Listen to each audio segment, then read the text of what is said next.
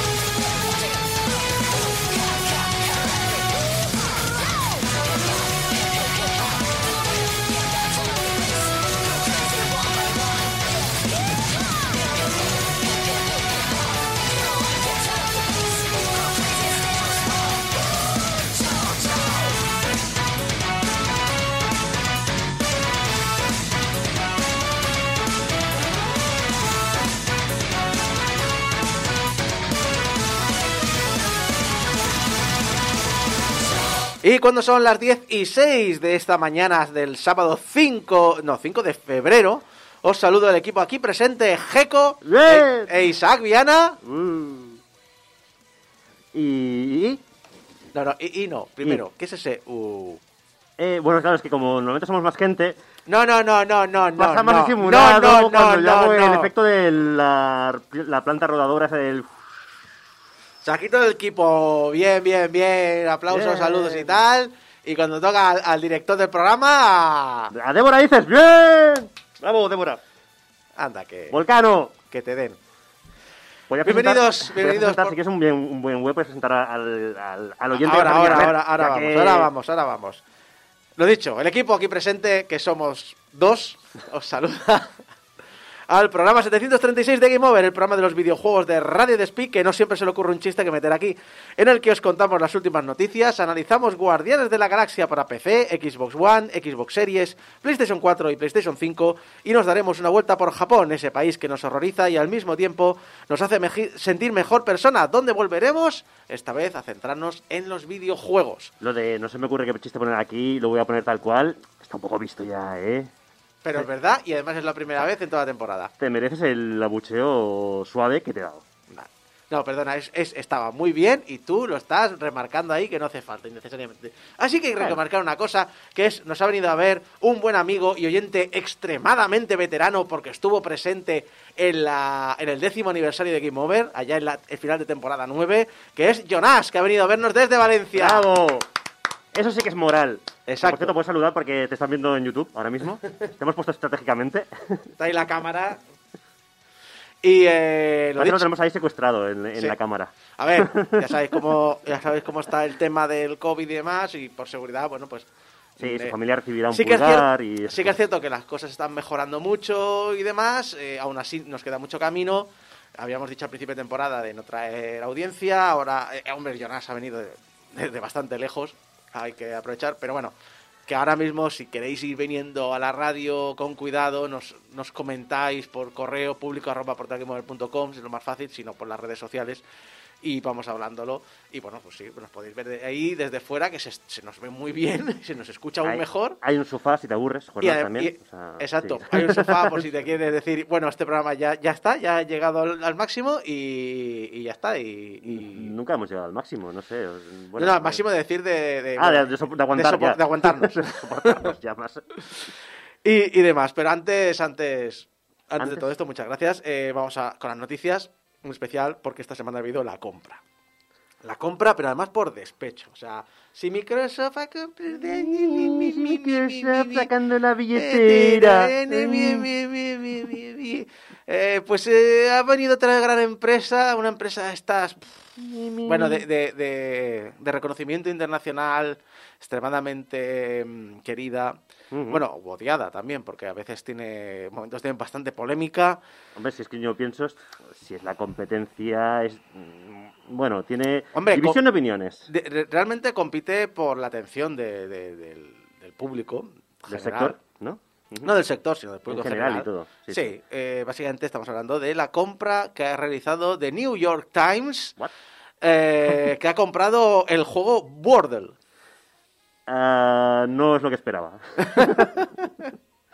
Aunque cuidado con Wordle, que ahora mismo todo está todo el mundo está muy a tope. ¿eh? Con el, en Twitter no puedes entrar sin ver... eh, la- la to- que por cierto me lo tienes que explicar, porque yo soy mayor y no lo entiendo, el tema este del Wordle. Ahora te lo voy a explicar, te lo voy a explicar después de destacar que Raúl Finker en el chat, al igual que el gente aquí que tenemos aquí, eh, comenta: Yo aún llevo al curro mi camiseta de los 10 años de Game Over. Di que sí. Bravo. Bravo, otro, otro aplauso. Eh, lo dicho, Wordle, el juego de adivinar una palabra de cinco letras en seis intentos y que se ha expendido como la pólvora gracias a Twitter. Es eh, un También juego... conocido como el juego de los cuadraditos de colores, Exacto. que puedes ver ahora mismo si abres Twitter perfectamente porque mm, tus contactos están jugando a ello. Sí, parece, parece más que el Wordle, parece que estás viendo en directo una partida de Tetris. Sí, sí, sí. Eh, lo dicho, es un juego que Josh Wardle, Josh Wardle, que me hace mucha gracia porque el juego se llama Wardle, pero él se llama Wardle. Yo pensaba, no ta- no- yo pensaba que era relacionado con, con el nombre del, básicamente, del, del- de lo que es el juego, ¿no? De que es una Claro, de palabras, crucigrama, Word, palabras y tal. No esperaba que estuviera relacionado con su apellido. A ver, pero no deja de ser un juego de palabras absurdo y al final que es un juego que ha creado en su tiempo libre, como quien dice. Sí, sí. Bueno, de hecho lo creó para su pareja. Pero eh, así para que eh, pudiera, le gustan mucho los crucigramas y demás, y para que pudieran tener un juego en el que jugar ambos, ¿no? Rollo decir, pues mira, competición. Eh, pero en octubre del 2021 lo, lo convirtió pu- en público, en un juego público, lo subió a una página web para que la gente pudiera utilizarlo. Y claro, tiene este sistema que tú puedes colgar tu resultado en Twitter y eso hace que la gente se pique. Sí. En noviembre se contaban unos 90 jugadores, en enero ya estábamos en 300.000 Joder. y actualmente dicen que se cuenta por millones. Pues sí que se ha picado la gente, sí. sí, mucho, Sí, se mucho. han picado, sí. De hecho, eh, yo cuando conocí este juego, ya es este, aparte que obviamente el Word está en inglés, el original, Ujú. y yo ese nunca lo he visto, pero la gente lo juega. Yo conozco el castellano y también conozco a muchos de mis amigos que juegan la versión catalana. Es decir, Wordle se ha explotado y multiplicado. A la palabra.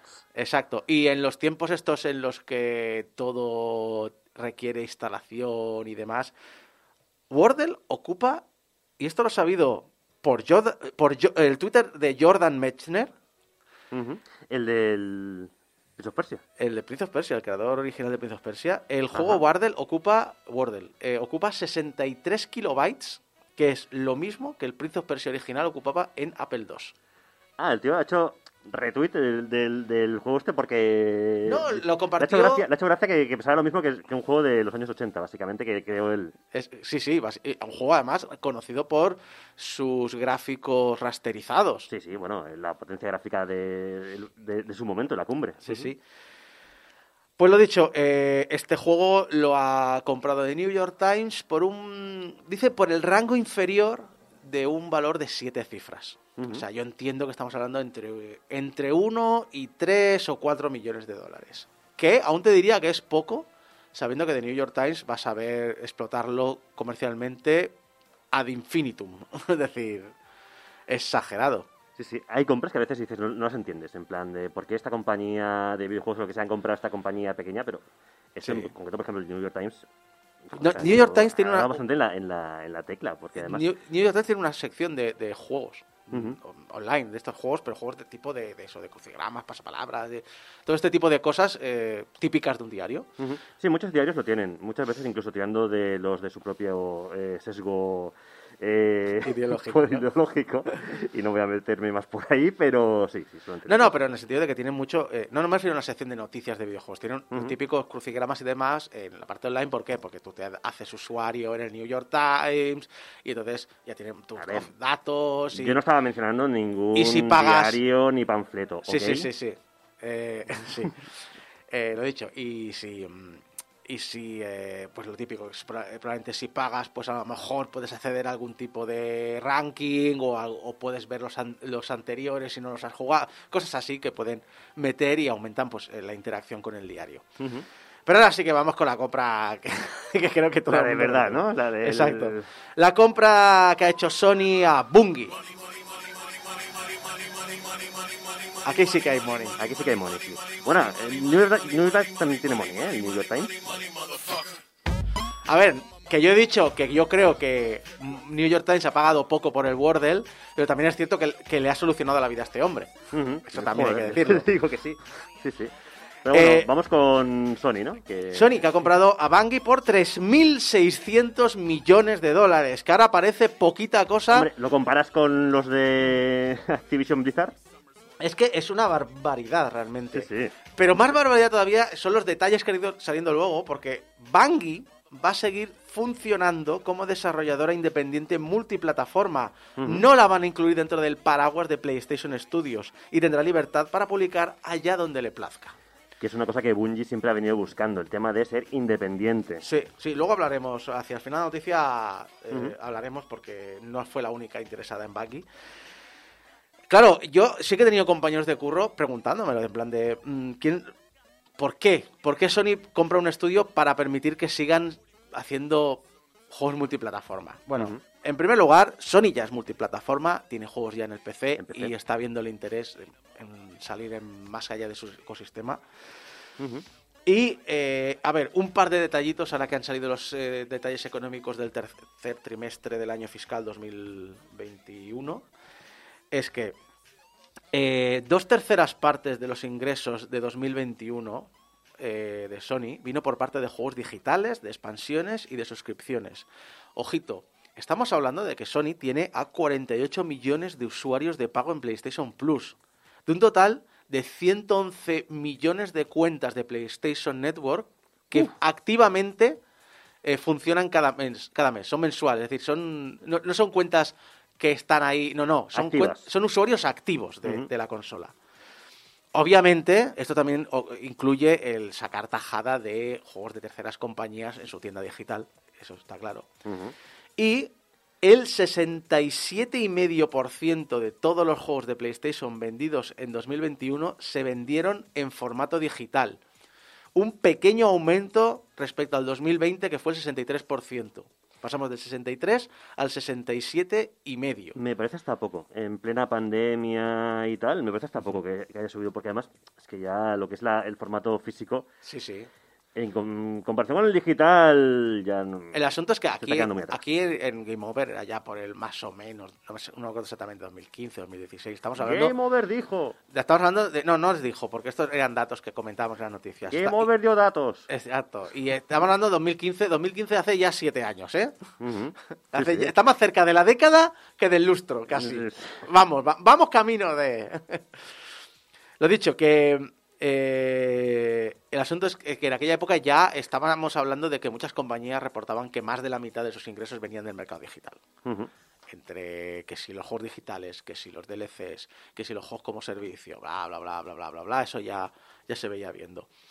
Todo esto es lo, lo he indicado, estos datos sobre el mercado digital, lo he indicado porque Sony se ha marcado como objetivo tener en el mercado 10 juegos como servicio para el año fiscal que termina en marzo del 2026. Eh, la empresa reconoce que la marca de estudios First Party de Sony, la, la marca comercial, la, imagen de marca que tienen, está relacionada con los juegos, pues, los juegos de un jugador. Muy potentes, pero Exacto, muy single potentes. player, single player. Lo- lo- Porque el, son de Santa Mónica, Naughty Dog, todos estos hacen... Bueno, pues... el juego hardcore de toda la vida. Eh, sí. Ujú. Bueno, de toda la vida. de- de- del 2005 al El 2015. Uncharted, el God of War, este tipo de juegos. Exacto. Y eh, claro, Bungie les permite meter el pie con fuerza en campos multijugador, porque Bungie, recordemos, es muy, muy, muy veterana en esto. Que Destiny se lanzó en 2014. Que el juego ya tiene 8 años. Bueno, pero Bungie además ya, Bungie ya venía de antes de, de los Call of Duty. No, no, de- no, de- no Call of Duty, no. Perdón. Halo, Halo. Halo, Halo, Halo, perdón, de Halo. Uf. Sí, pero Halo no era un juego como servicio. Era un juego multijugador, como. Call of Duty, pero no era juego como servicio. No. Y ya Destiny ya fue juego como servicio, y estamos con el Destiny 2 y funciona bien. Bungie también tiene otro interés en unirse con PlayStation. Bungie, o sea, no solo Sony le interesa a Bungie, Bungie también le interesa a Sony, ya que quiere aprovechar la conexión que tiene Sony con el mercado cinematográfico y musical para aumentar el alcance de sus productos. Jim Ryan, que es el presidente de Sonic Interactive Entertainment, ya ha anunciado que esta no es una compra en solitario, que se preparan muchas más. De hecho, no es una compra a despecho, es una compra que lleva muchísimo tiempo negociándose, porque estas compras, os recuerdo, estas negociaciones antes de hacerse públicas pueden llevar un año tranquilamente hablándose en privado. Cuidado que no es una compra de despecho, pero Bungie es una compañía que siempre se ha eh, relacionado con, con la competidora directa. Justo cuando la competidora, bueno, la competidora directa con Microsoft, que es la que además hace, hace nada, dos días, ha hecho la gran compra. Entonces es como un movimiento contrario. Lo que pasa que es lo que estamos eh, llegando ahora. Estamos llegando a un momento en el que las grandes compañías van a empezar a comprarse, yo que sé, a repartirse todas las, mm, todos los estudios así mm, un poco con éxito. Y llegaremos a un punto que no sé yo si esto va a ser muy sostenible o no, porque al final todas acabarán perteneciendo o a una u otra. A ver, eh, estaba eh, comentando en el chat, eh, Shins19 eh, dice que tengo más horas que millones ha costado Bungie si lo piensas jugando al, creo que al Destiny 2 o al, o al 1. Estaban es que están hablando en el chat sobre Destiny. Sí, sí, no, hay gente enganchada al Destiny 2, cuidado. Sí, eh. sí, sí, no, no, son buenos juegos. Ah, lo dicho, este ha sido, ha marcado el final de un periodo, un enero de compras enorme. Las tres más altas han sido la compra de Zynga por parte de Take-Two por más de 12.000 millones de dólares, dólares, que ojo, 12.000 millones de dólares fue con diferencia la compra de una empresa de videojuegos más alta de la historia. Hasta que una semana más tarde eh, Microsoft dijo, "Suje- sujétame la taza de café en forma de jefe maestro y compró Activision Blizzard por 68.000 millones. Y ahora finalmente llega la compra de Bungie, que lo he dicho, 3.600 millones, que no son poca cosa, son bastante. Ahora, también me hace mucha gracia cuando toda esta ráfaga comenzó a lo loco en 2012, creo recordar, cuando compraron a Mojang por 2.600 millones, que eso sí que fue una locura. De hecho, el motivo del cre- que el creador de Infiniminer diera un paso atrás y se dejara de comparar el éxito de Minecraft con el suyo original fue cuando compraron a Minecraft por 2.600, bueno, Mojang por 2.600 millones y el tío dijo, ningún juego vale 2.600 millones, esto no va conmigo. Es que estamos llegando a un punto que estamos hablando de miles de millones de dólares. Como si fuera de calderilla que tienes eh, para comprar el pan, lo que te sobra. Es. Estamos hablando aquí de cosas. Pero, pero hay otro tema que le has puesto tú también sobre la mesa. L- Lo que se está hablando la gente. Eh, monopolios. Eh, claro, algunos analistas ya preveían que en estos años muchas empresas van a empezar una consolidación y empezar a meter eh, empresas bajo un único paraguas. Hay un, en Reddit una comparativa de los seis mayores estudios, todos los estudios que tienen por debajo. Y es eh, fascinante lo, bueno, un poco cuando mira lo que tiene Disney. Sí. Es eh, Bueno, mejor dicho, mira lo que no tiene Disney, casi, casi. Casi, casi. Porque es más fácil de acabar así que no al revés. Disney versus The World. Gana Disney, ¿eh? O sea que. De hecho, una de las cosas que, que hace que, está pendiente sobre la compra de Activision Blizzard es que esta también tiene que ser aprobada. Es decir, eh, en la Comisión Federal de Comercio en Estados Unidos tiene que aprobarla a nivel de competencia. Es más, es una empresa tan grande y con los tentáculos metidos en tantos mercados que no solo van a tener que esperar la aprobación por, por como dos empresas americanas Ujú. de la Cámara de Comercio Federal, también se va a ver afectada por regulaciones de países independientes como los de la Unión Europea, China, etcétera, etcétera. Y ojito con la Comisión Federal de Comercio.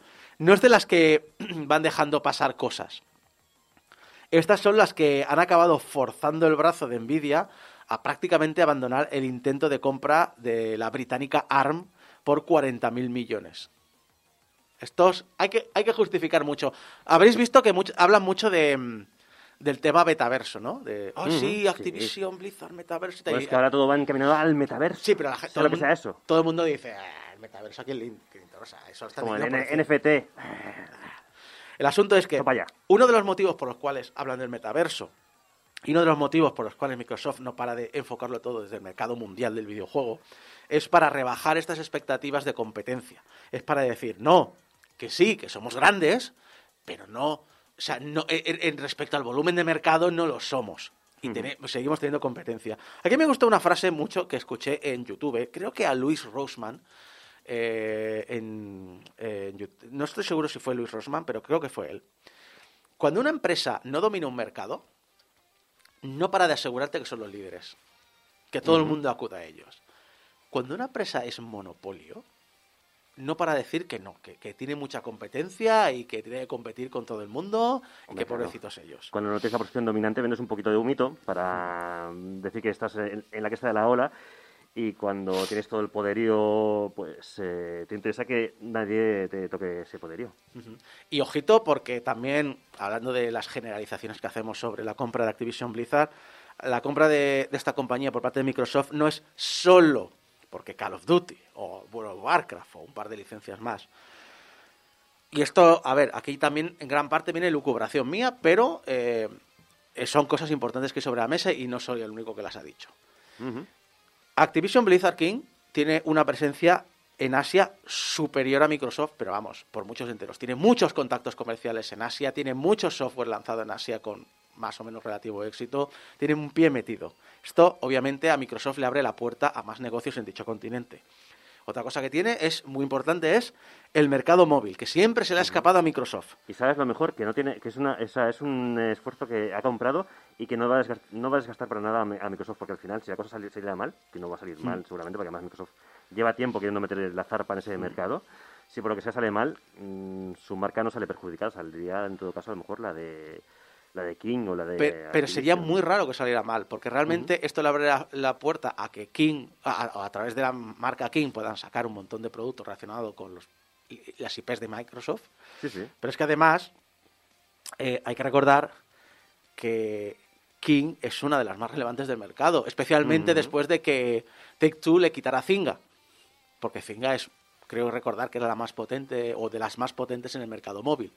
Así que eh, el hecho de King, eh, y de hecho recordemos, King da no mucho dinero, muchísimo dinero. En palabras de algún empleado de, de la, o ex empleado de la compañía, Activision y Blizzard se sostienen más de King que King de las otras. Sí. Que Candy Crush da lo que no está escrito. Hablamos de, de bromit, no, no. Candy Crush es muy potente. Y lo dicho, Candy Crush y todos sus sucedáneos, pero bueno, solamente Candy Crush. Sí, sí, sí. genera ahí Y más obviamente, King, siendo lo importante que es en el mercado móvil, significa que tiene tratos en el mercado móvil. Es decir, es un socio muy importante. No solo le interesa Activision Blizzard a Microsoft, también a Activision Blizzard le interesa a Microsoft, porque Bobby Kotick asegura que para el futuro necesitaban personal con conocimientos en inteligencia artificial, en aprendizaje autómata, en análisis de datos, en computación en nube y en ciberseguridad, que son campos donde Microsoft sí eh, puede aportar, es uno de los líderes del mercado, es un tipo de tecnología y de personal extremadamente caro. Entonces, Activision Blizzard también sale ganando de esta unión. Y por mucho que Phil critique la cultura que se ha dejado florecer bajo el mandato de Kotick, y que tiene que demostrar que tiene que hacer esa limpieza a fondo que ha prometido, y ojalá la haga, también me da mucha la impresión que la fortaleza que tiene Activision Blizzard y el tamaño que tiene Activision Blizzard King, en el sentido de juegos de suscripción, juegos como servicio, móviles, el mercado asiático, los negocios que tiene con el resto de empresas, todos los contratos, etcétera, etcétera, va a influir también, eh, al igual que estamos hablando que Microsoft va a influir en la cultura de Activision Blizzard, la Activision Blizzard va a, va seguir teniendo mucha fuerza dentro de Microsoft, porque no va a ser una empresa más que ha comprado, va a ser una empresa con muchísimo peso y muchísima relevancia dentro del conglomerado de Microsoft Game Studios. Así que ojalá eh, mm, Phil Spencer eh, consiga contener el cáncer que hay dentro de, de este grupo, consiga limpiarlo sin perder eh, las bazas, obviamente, ventajistas que le da. Ya veremos. Eh, no lo va a tener fácil porque yo me imagino, intuyo, de que hay gente ahí tan enquistada que sacarla de ahí va a costar muchísimo. Básicamente, la junta directiva, que es puesta por Kotick, por mucho que Kotick se vaya, siguen siendo los amigos de Kotick. Ya comentamos hace unos programas, bueno, casi venimos comentando cada programa el tema Activision Blizzard, pero el tema de lo caro que resulta despedir a alguien como Kotick, Sí. que incluso muerto se lleva indemnización. Sí, sí. Es- es- y no es poca, algo- precisamente. Es- y no poca, además. Es como. Y, que en el peor de los casos se llevaría. En el peor de los casos, que sería un despido eh, justificadísimo, se llevaba un cuarto de millón Sí. por la Con, patilla. con todo esto sumado, da la impresión de que una de las cosas que hemos hablado en este programa, que durante la próxima década van a haber enormes cambios en, en el mercado, pues una de las que me da a mí la sensación es que el hardware va a acabar diluyéndose mucho y que Sony y Microsoft parecen más que nunca enfocada a convertirse en servicios de suscripción premium que otra cosa.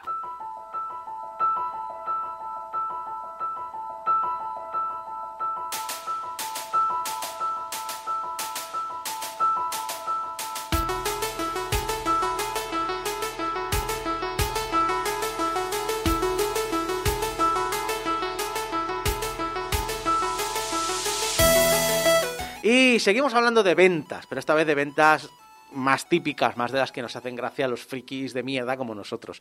Esas, Eh, esas, esas, esas. eh, eh, vamos a hablar de ventas de que ha anunciado Sony, que ha conseguido este 2021. Eh, PlayStation 5 ha alcanzado ya por fin los 17,2 millones de consolas, mientras que PlayStation 4 ha alcanzado los 117 millones de consolas, 116,8. Eh, 117 más o menos. De hecho, en el último trimestre de 2021 se vendieron casi 4 millones de PlayStation 5. Y si bien son cifras brutales, que demuestran lo popular que, que es, también se ve afectada por la escasez de componentes, que he dicho aquí a veces Ujú. "Mm, un poco Y lo mentira y tal. complicado que parece a veces encontrar una PlayStation 5 o una Xbox Series X. Exacto. A ver, por un lado, la escasez. Sony preveía haber vendido 22,6 millones de PlayStation 5 para el cierre del año fiscal, este marzo, a finales de este marzo. Esos 22,6 millones se han rebajado a 19,3. Y no es porque la demanda haya caído. Es básicamente por eso, por escasez de componentes, pero un poquito también a, a raíz de lo que decía sobre que tampoco es tan escasez de componentes, recordemos que la Play 5 es la consola de Sony que ha vendido 10 millones más rápidamente en toda la historia de la compañía. Es decir, hay escasez, sí, pero es que la demanda es exagerada. Y si tuviéramos una demanda como en otros sistemas anteriores, la escasez no sería tanta. Así que es brutal. Hay much- había muchas, muchísimas ganas de consola, de consola nueva, Mm. y eso lo ha demostrado la PlayStation 5. Y, y bueno, yo creo que el tema de la escasez, la escasez es un poco. No, no te diría excusa, pero sí un poquito. A ver. mm, vamos a calmarnos. Ya, ya. A ver, ¿sabes una cosa? Que durante todos los años siempre ha habido escasez, pero ha sido una escasez artificial. Pues ahora es de verdad, hijos de puta. Exacto. Eh, ahora lloradme compañías porque, ay, es que no tenemos suficientes componentes. Los Ay. tenía, pues antes los tenías y no los hacías solo porque no querías tener almacenes. Ay, es que me has traído cuatro copias por si se echaban a perder en el almacén. Exacto. Eso- y eso Nintendo. Mira, hablando de Nintendo. Hablando de Nintendo, vamos a de Nintendo, cifras de Nintendo. Eso. También quedan dos cifras. Switch ha superado a finales de año pasado los 100 millones de consolas Nintendo Switch. En concreto, 103 y medio. A Nintendo todo el tema de la escasez y la demanda le da igual, ¿no? O sea, sabe que va a vender como churros, haga lo que haga, ¿no? Prácticamente. A ver, ha alcanzado los 100 millones de consolas eh, vendidas más rápido que PlayStation 1, que PlayStation 2 y que Nintendo Wii. La, La, re- Switch, ¿eh? Sí, la sí. Switch. La Nintendo Wii, ¿os acordáis que la compró hasta vuestro abuelo por duplicado? Pues la ha superado. La única consola que sigue, que, que ha vendido más rápido y que bastante más, y todavía le queda por Déjame alcanzar, adivinar que también es de Nintendo. Sí, es la Nintendo DS. La DS. es, que, es la más vendida, ¿no? Junto con la Play 2. O estaba Nunca, ahí... nunca me acuerdo de cifras porque no tengo memoria para nada. Así Creo que- que estaban tan a la par que ya era una cosa que ya se les daba por empate técnico. He leído incluso en alguna web. Me parece que la Play 2 estaba un, poquito por delante de la, de la DS, pero bueno, son Pues la, cifras. la Switch va disparadísima. De hecho, si queréis saber cuántas hay en el mundo, en, Ameri- en las Américas, que le llaman, es, así a grosso modo sería Estados Unidos, Canadá, México. A ver, obviamente está todo el tema América, pero normalmente suele concentrarse el grosso ahí. Estamos hablando de unos 40 millones de unidades. En Japón hay 24 millones y medio. En Europa hay 27. Porque mira que yo tengo asociado mucho Nintendo Switch a- al mercado japonés, pero realmente es de lo. O sea, Europa está por delante de Japón. sí, sí. Y obviamente América arrasa. Y eh, en otros mercados, le hace Australia, Nueva Zelanda, Oriente Medio. Oriente Medio, tal, eh, unos 12 millones de consolas. Ojo, tampoco es desdeñable la cifra de software que ha vendido. Aquí no especifica digital o físico, pero sí que es cierto que Nintendo es la única en la que saca más dinero en físico del que el digital. Bueno, que factura, no que saque, que facture. Igual es por el tipo de público más ah, general que tiene, o, menos... o padres que Pues a- quieren a- me controlar más, o regalos, no lo sé. Igual más casual. Siempre es una consola más asociada a consola infantil o casual o de familia. Exacto. Entonces es más fácil comprarte pues eso, un Just Dance, un Mario Party o un Mario Kart. Que al final son juegos que estás en la familia, pero bueno. Pues de hecho, eh, a nivel de software, ha vendido, lleva vendidos más de 766 millones de programas. Yo lo llamo programas porque obviamente no todos son juegos, pero el 99% son juegos. Es decir, podemos decir más de 766 millones de videojuegos solo para Nintendo Switch. Y sobre su uso, poquita broma, porque hablamos antes de las cuentas activas de PlayStation y hablamos también muchas bromitas sobre la Wii cogiendo polvo. De las 103 millones de unidades que se ha vendido, 98 millones de usuarios jugaron con ella a lo largo del año. Es que la Switch tiene una ventaja con respecto a la Wii. Se llama eh, jugar en el trono. O sea, eso es una maravilla. Que también lo tiene la DS, curiosamente también muy vendida. Y también lo tiene la Wii U, pero no tan vendida por, el, por otras cuestiones como cagarla con el nombre. Pero, pero oye, el tema eso de jugar al Hollow Knight en el trono es como muy... Bueno, A ver, placentero. Nintendo también se ha visto afectada por la crisis de semiconductores, pero bastante menos.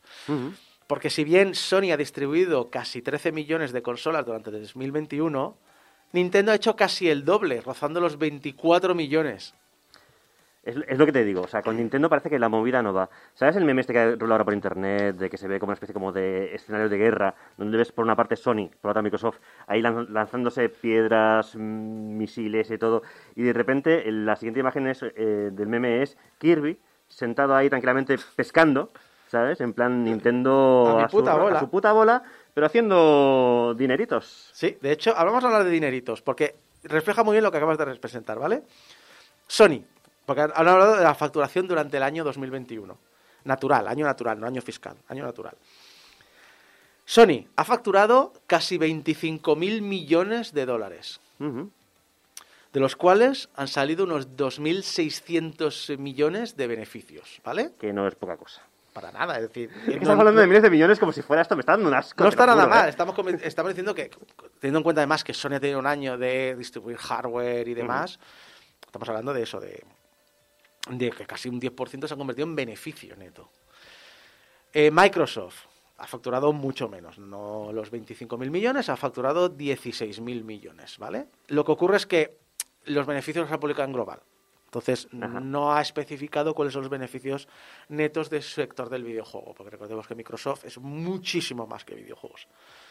Nintendo ha facturado un poquito menos. Microsoft había facturado 16.280 millones, Nintendo ha facturado unos 15.300 millones.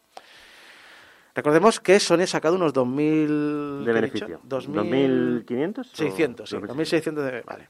Eh, ¿Cuánto se ha sacado Nintendo? Nintendo, de 15.000, o sea, estamos hablando que un 10% se ha convertido en beneficio neto, ¿vale? Sí. Nintendo, 15.000 millones de facturación, ¿vale? De los cuales 5.400 millones beneficio neto, un tercio se la ha convertido en beneficio neto. ¿Pero esto cómo se explica? Porque El son- doble que Sony. Porque todo lo que genera es producido por ellos. O Bueno, así, ni- o- para empezar, eh, es- en este caso, Sony, en la consola de disco, saca algo de beneficio Sony, pero de la consola digital creo que no. Mientras que Nintendo, toda la vida, es decir, es algo que, salvo, yo que sé, la época 64 y demás, Nintendo saca beneficio de todo hardware vendido y de todo software vendido y de todo software de terceros vendidos.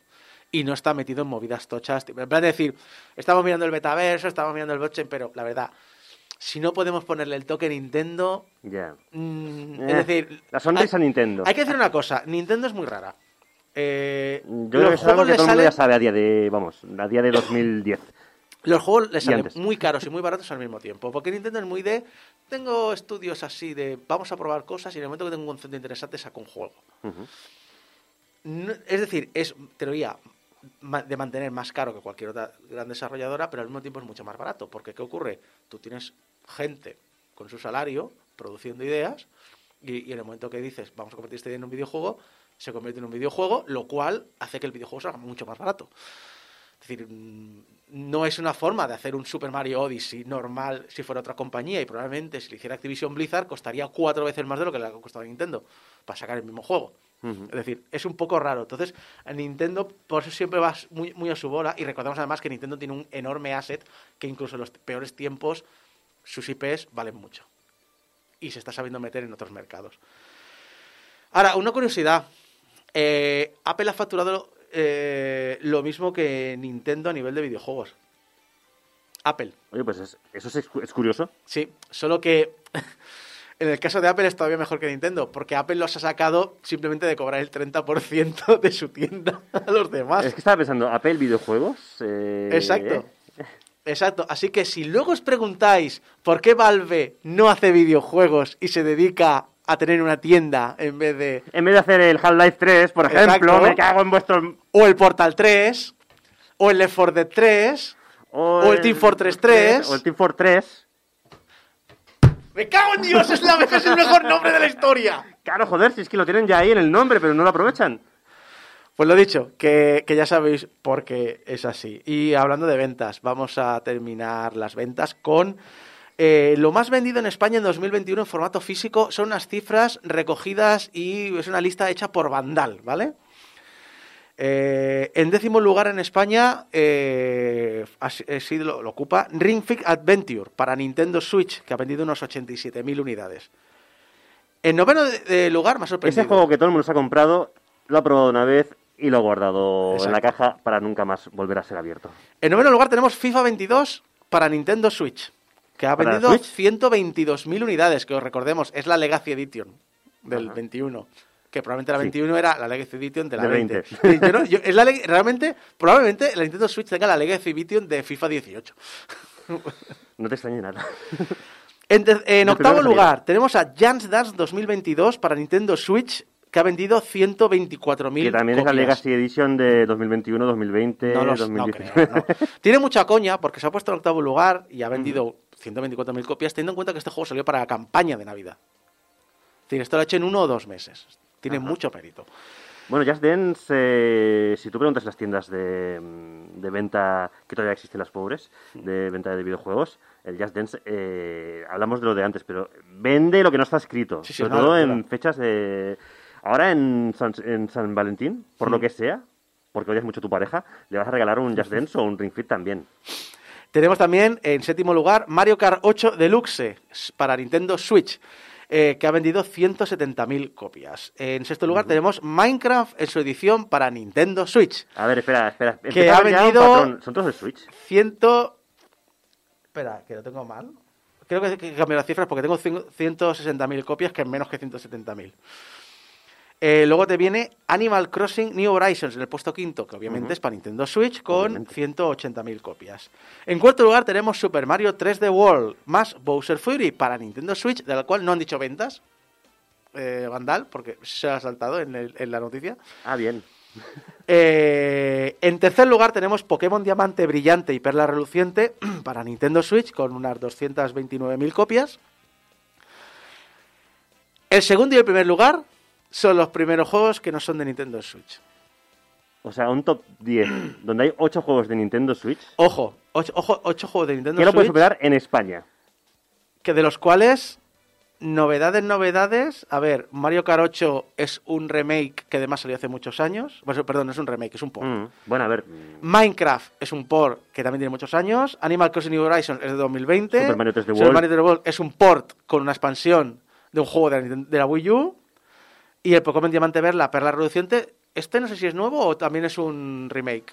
No estoy seguro. El que seguro que va a vender, a las pu- que- porque está vendiendo ya las puertas, es el Arceus, que se ha salido Mm. hace una semana y ya está entre los más vendidos, pero de manera. Ha, tenido muchas críticas, pero de manera. eh, Eh, creo que solo hay, creo que solo hay un Pokémon que ha vendido más de salida que Arceus. No recuerdo ahora cuál es exactamente. Y ha vendido mucho más de salida que Smash Bros. Ultimate. Esas son las cifras, porque Smash Bros. Ultimate creo que vendió 5 millones de salida y Arceus ha vendido como 6,8 o algo así. Sí, sí, una burrada. Vale, pues en Bueno, segundo lugar Eso. decíamos, estos juegos son antiguos. En segundo lugar, Alguna novedad, ¿no? El juego, el juego del año. O sea, Grand bueno, Theft Auto 5. para PlayStation 4, ¿Qué me estás container? O sea, ¿de qué año es GTA V? que ha vendido 305.000 copias, Que salió en Play 3.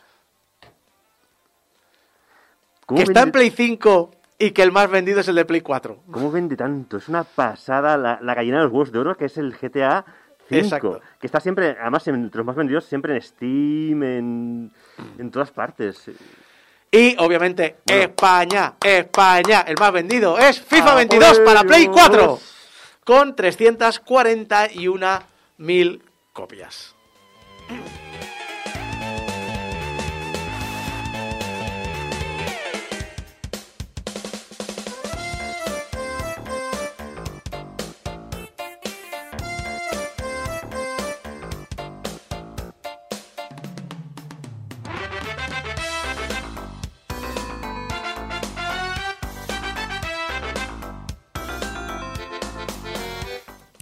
Vamos con otro lío. El lío de los NFTs, porque Konami ya ha subastado su colección de imágenes y vídeos NFT de Castlevania. La subasta se hizo en OpenSea, que se lleva un 2,5% de comisión. Video Games Chronicle calcula que Konami se embolsó en un momento eh, unos 157 mil dólares, obviamente sin contar las comisiones de gas de Ethereum. Sí, sí. El mayor precio se lo llevó una imagen del mapa de Castillo de Drácula, del primer Castlevania, por 26.538 dólares. Unos, bueno, eso, 27.000 dólares. Un vídeo de jugabilidad se vendió por unos 16.000 y una ilustración del Circle of the Moon también superó los 17.000 dólares. El precio medio de venta de cada NFT rondó los 12.000 dólares. Los compradores además verán su nick listado en la web NFT de Konami durante, atención, que estamos hablando de ser los dueños de un enlace a una imagen o un vídeo y te permiten estar 10 meses en la web. ¡Yeah! Además, aún no, aún no, aún no. ¿No? Es que había que meterlo ya porque si no la gente en el chat se está poniendo nerviosa, que no es Exacto. Eh, además, estos NFTs están programados para reportar a Konami hasta un 10% del precio al que se revende en un futuro. Konami ya ha dicho que esta colección es tan solo la primera de las que tienen planeadas. Y hay que Ay, decir, Konami. hay que decir que dentro de todo este universo NFT loco que nos hemos metido últimamente, a estas, estas ideas que tienen las compañías de integrar los NFTs a nivel jugable o incluso hacer play to earn sus juegos, Konami ha sido Konami. Konami es Konami, ha sido más práctica, ha dicho, a ver, ¿cuál es la manera que puedo meter menos dinero y sacar más tajada con el menor esfuerzo? Voy a vender NFTs de imágenes y si esto revienta aquí unos meses, la pasta yo ya la Yo tengo. ya me la he llevado. Yo A ver, me la he llevado. a mí me parece perfectamente lícito que al final una compañía, una megacorporación tenga esta, esta manera de pensar, pero claro, es que es Konami siendo Konami, es que es en Sí, sí. plan rastrero to- total. Es en plan de, yo no te voy a vender una mierda con que es el futuro del videojuego y del Nah, mercado y de la industria. ¿Me quieres dar dinero por esto? ¿Qué- por, qué- este- qué- que por esta estáis- imagen. que estáis soltando pastas? Sol- Dámela. Dámela a mí. Dámela a mí. Para dársela a otro, dámela a mí. Exacto. Una de estas compañías que sí que se ha metido en líos es Ubisoft, que cuando anunció Quartz, su sistema de NFTs para vender objetos individu- individualizados y recomercializables en Ghost Recon Breakpoint, ¿Cómo, ¿Cómo se llama esto? Eh, se llama eh, Ubisoft Quartz. Qué pena no tener lo del, el- lo del pato, lo del ganso. El Quartz. El cuac. El vídeo fue extremadamente mal recibido hasta el punto que la desarrolladora tuvo que ocultar el vídeo de YouTube. Vaya. Ahora, Nicolás Powar, de vicepresidente del Laboratorio de Innovaciones Estratégicas de Ubisoft, ha comentado en una entrevista para Finder que la reacción ya la esperaban, porque es un concepto que no es fácil de entender, pero que Quartz es tan solo el primer paso de una serie de iniciativas que experimentarán hasta lograr algo más grande que esperan que los jugadores ahora sí entiendan en el futuro. Porque Quartz no es que haya sido mal recibido, No. es que no lo entendemos. Son unos adelanta- adelantados a su época. Exacto, dice que cree que los jugadores todavía no han entendido las ventajas que les puede dar un mercado de segunda mano, que es beneficioso pero que no lo pillan. Y yo, lo- yo lo que digo es, ¿y el mercado de objetos del Diablo 3 qué es? Es más, el mercado de objetos de Steam en el que vendes objetos in-game, ¿qué es? Sombreritos y cosas así. Y, y- y ropa del PUBG, y, sí. es decir... Eso sí, Ubisoft nos recula, pero otras compañías sí lo hacen. Team 17, por ejemplo, anunció una serie de NFTs de Worms y vamos, que vaya desarrolladoras de, que trabajan con ellos, pues dijeron que no sabían nada del proyecto y que no les ha gustado. De hecho, muchas de ellas, como Ghost Town Games, los de Overcook, Agrocrab, que son los de Going Under, SMG Studios, que son los de Moving Out y Playtonic, Yoka Laili, entre muchas otras, criticaron abiertamente la decisión y algunas de ellas amenazaron con no volver a trabajar con Team 17 si no abandonaban esta dirección. Y así fue, ¿eh? El rollo es, no es que no sepan nada, es que no quieren saber tampoco nada del tema. Exacto. Eh, Team 17 ha anunciado públicamente que se retira del espacio NFT debido al fuerte rechazo tanto por parte de los desarrolladores como las comunidades de jugadores. De hecho, no son los únicos desarrolladores que no tienen interés en, la- en el NFT. La GDC, la Game Developers Conference, hace cada año un informe de situación de la industria y encuesta a más de 2.700 desarrolladores, preguntándole todo tipo de temas y obviamente los, el blockchain, el cripto, etcétera, están involucradas en estas encuestas. Eh, de- en concreto, el 72% de los desarrolladores encuestados no tienen interés en las criptomonedas como método de pago y el 70% no les interesa el tema de los NFTs. En ambos casos, tan solo un 1% está ya trabajando con criptos como métodos de pago y o con NFTs. Y otro que ha hecho el cangrejito, La recogida de cable, la marcha atrás, el coitus interruptos, exacto, es todo para atrás. Así, pero así rollo disimuladamente ha sido Electronic Arts. Porque eh, yo ya me iba. Yo, yo no sé de qué me estáis... Yo, esto, esto no sé de, de qué me estáis hablando. Ya estaba así cuando llegué. Andrew Wilson, director ejecutivo, el mismo que en noviembre estaba diciendo que los NFTs y los títulos juega para ganar son el futuro de la industria, ahora dice que ahora mismo no lo están apoyando. A ver, vaya. Andrew, que estáis metiendo mucha pasta en eso, ¿eh? que estáis con compañías. Eh, declaró a los inversores, ojito, porque si hay una diferencia entre lo que hace Electronic Arts y lo que le dice a los inversores, aquí puede haber un- un- una ilegalidad que a Bobby Kotick tiene una denuncia precisamente por eso. Mm, a ver. La manera en la que veo el coleccionismo es que se construye sobre cuatro métricas clave. Son el contenido de alta calidad, la escasez, la garantía de autenticidad y la existencia de un grupo de personas que valoren ese contenido.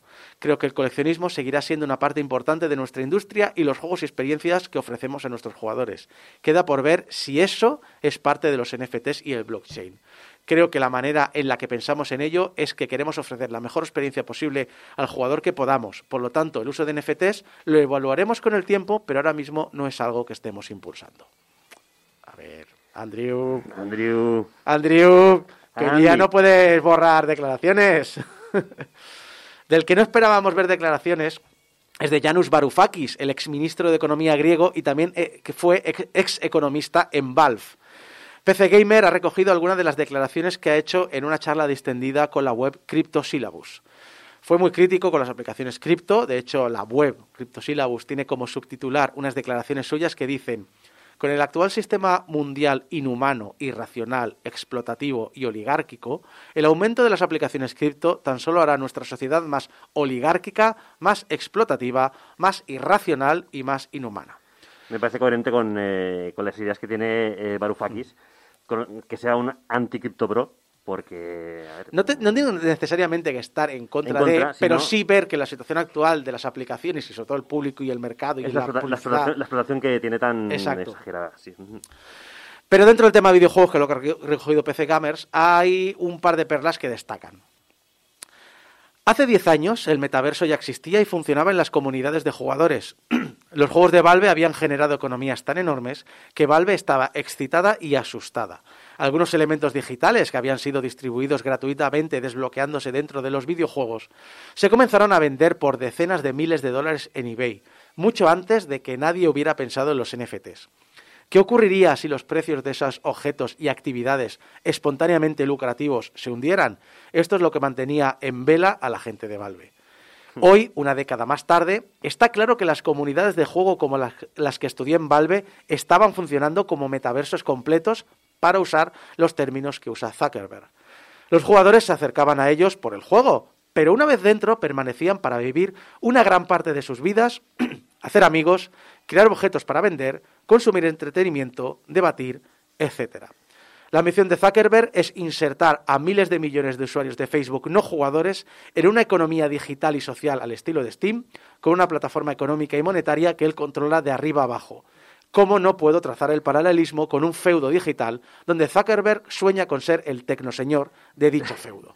Es que, a ver, la movida viene siendo de que eh, si has visto Ready Player One, por ejemplo, te has leído los libros, aunque Es eso, es eh, el señor de un tecnouniverso en el cual la gente se, se, se refugia allí y es el, el amo y señor el que controla el cotarro y el que evidentemente el que se forra, vamos, y pilla un poder increíble. Zuckerberg con el metaverso, a ver, que está en su derecho de decir, oye, pues mira, sí, hay comunidades, voy a crear mi universo para que estas comunidades vengan a mi universo, pero también juego con otra otra cosa, a ver, lo decíamos, cuando tú tienes mucho poder también tienes mucha responsabilidad. En el caso de, de Facebook, bueno, ya se ha visto, o sea, incluso se, traza- te- se trazan relaciones con el asalto al Capitolio. Es decir, mucho ojito. Entonces, estamos hablando un poquito en paralelo como los NFTs. ¿Qué pasa con los NFTs? Es una tecnología que unas personas cogen, sub- subvierten, lo convierten, lo venden como otra cosa y cogen un montón de gente que no conoce cómo funcionan las tecnologías tecnología, blockchain para meterse dentro prometiéndoles cosas y por al final pasan cosas como aquellos mm, que compraron un libro de Dune pensando que compraban los derechos de Dune. Bueno, también es un poco como el timo este, la estafa piramidal, básicamente. Sí. O sea, que hay el que controla Sí, no. y mete a otros en el... Pero la estafa piramidal al final se derrumba.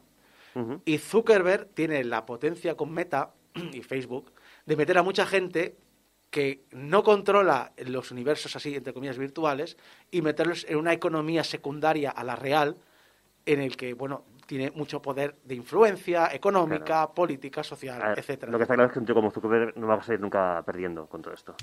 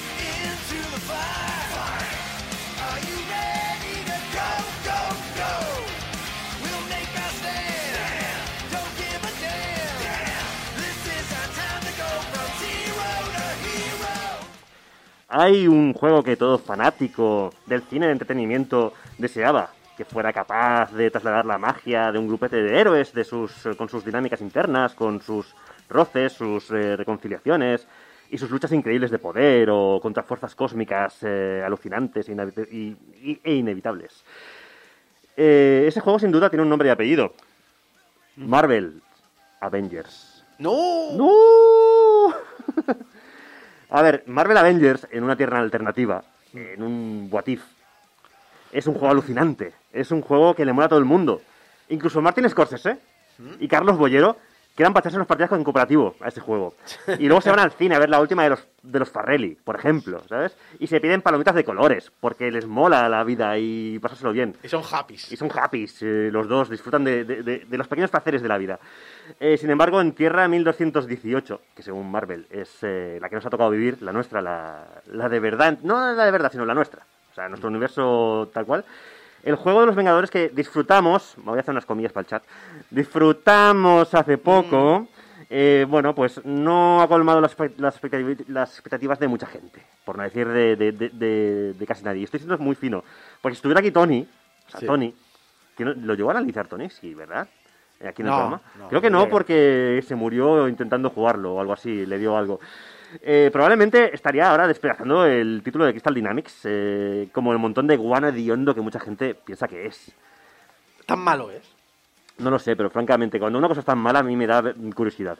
Algún día lo probaré. Espera, espera, ¿vas a analizar para alguien tenía que hacerlo? Eh, no, se lo dejaré a Tony porque yo sé que Tony lo disfrutará otra vez, entre comillas, cuando le toque hacerlo, el día que quiera hacerlo, por supuesto. Lo que pasa que, bueno, ante esta perspectiva, pues mm, llega Eidos Montreal, que, bueno, básicamente, pues es eh, eh, los responsables de Deus Ex, eh, las- los nuevos Deus Ex, Human Los nuevos. Revolution, continuaciones, el Shadow of the Tomb Raider es de, es de ellos, por ejemplo, que, bueno, es uno de los Tomb Raiders también eh, actuales. Y se han lanzado a la piscina con el Marvel's Guardianes de la Galaxia, que es como han llamado a esta reedición o este reencarnación de un juego Marvel, bueno, pues en este caso eh, auspiciado por Square Enix, que muchas veces no... Bueno, Square Enix fue la, la- la promotora de Marvel's Avengers y Exacto. que en la última reunión de inversores, creo que fue, eh, dijeron, bueno, sí, ha sido un fracaso, eh, porque... eh, ¿Quiénes eran los que lo llevaban? Eh, Crystal Dynamics. Crystal Dynamics decía, Sí. claro, ellos están especializados en aventuras de un jugador, el juego es una gran aventura, pero multijugador, son una serie de problemas que no han sabido tal, pero que iban a seguir insistiendo en el tema de juegos como servicios, también Sí, lo dijo. eso, eso es verdad. Eh, lo que pasa es que claro, si tienes una licencia como Avengers, que es bastante potente, ¿no? Pues el siguiente paso... A ver, también es verdad que Square Enix ha traído juegos eh, de, por estudios occidentales como los Hitman o, eh, o los Tomb Raiders que han salido bien. Otros no tanto. A ver, sí, sí que es verdad que el, el tema de Marvel Avengers, por lo visto, es un auténtico fiasco. ¿vale? No voy a entrar a opinar porque realmente no lo, no lo he jugado, ¿eh? Entonces, claro, sin jugar también es feo meter mierda a un juego. Por ya mucho- lo has hecho, o sea que... por mucho que nos apetezca y que ya que estamos, pues oye, un poquito ahí queda, ¿no? Pero vaya. El caso es que, bueno, el- con Guardianes de la Galaxia, mm, a ver, no es tan bueno como para que todo el mundo pueda estar de acuerdo con la afirmación de que es maravilloso. Y seguramente el Scorsese de nuestra realidad preferiría seguir rajando del cine de superhéroes, ¿vale? Y nuestro Carlos Bollero, no alternativo, pues seguirá odiando todo aquello en este planeta que destila un mínimo de diversión.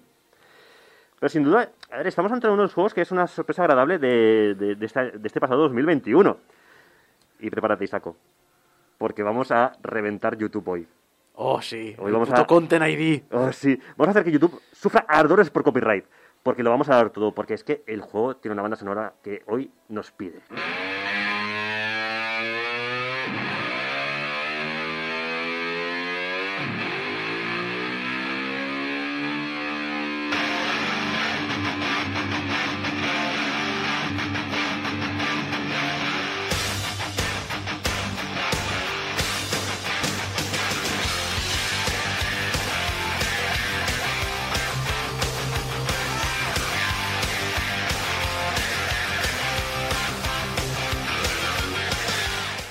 Voy a pedir hoy ya que, me- que, claro, como voy a ir cortando temazos con mi voz, Sí. yo, ya pido, yo ya pido disculpas, pero es que la banda sonora de este juego es El- alucinante. El otro día un oyente eh, nos envió un privado. Aquí te lo agradezco muchísimo la, la sugerencia, porque además es una sugerencia muy bien intencionada.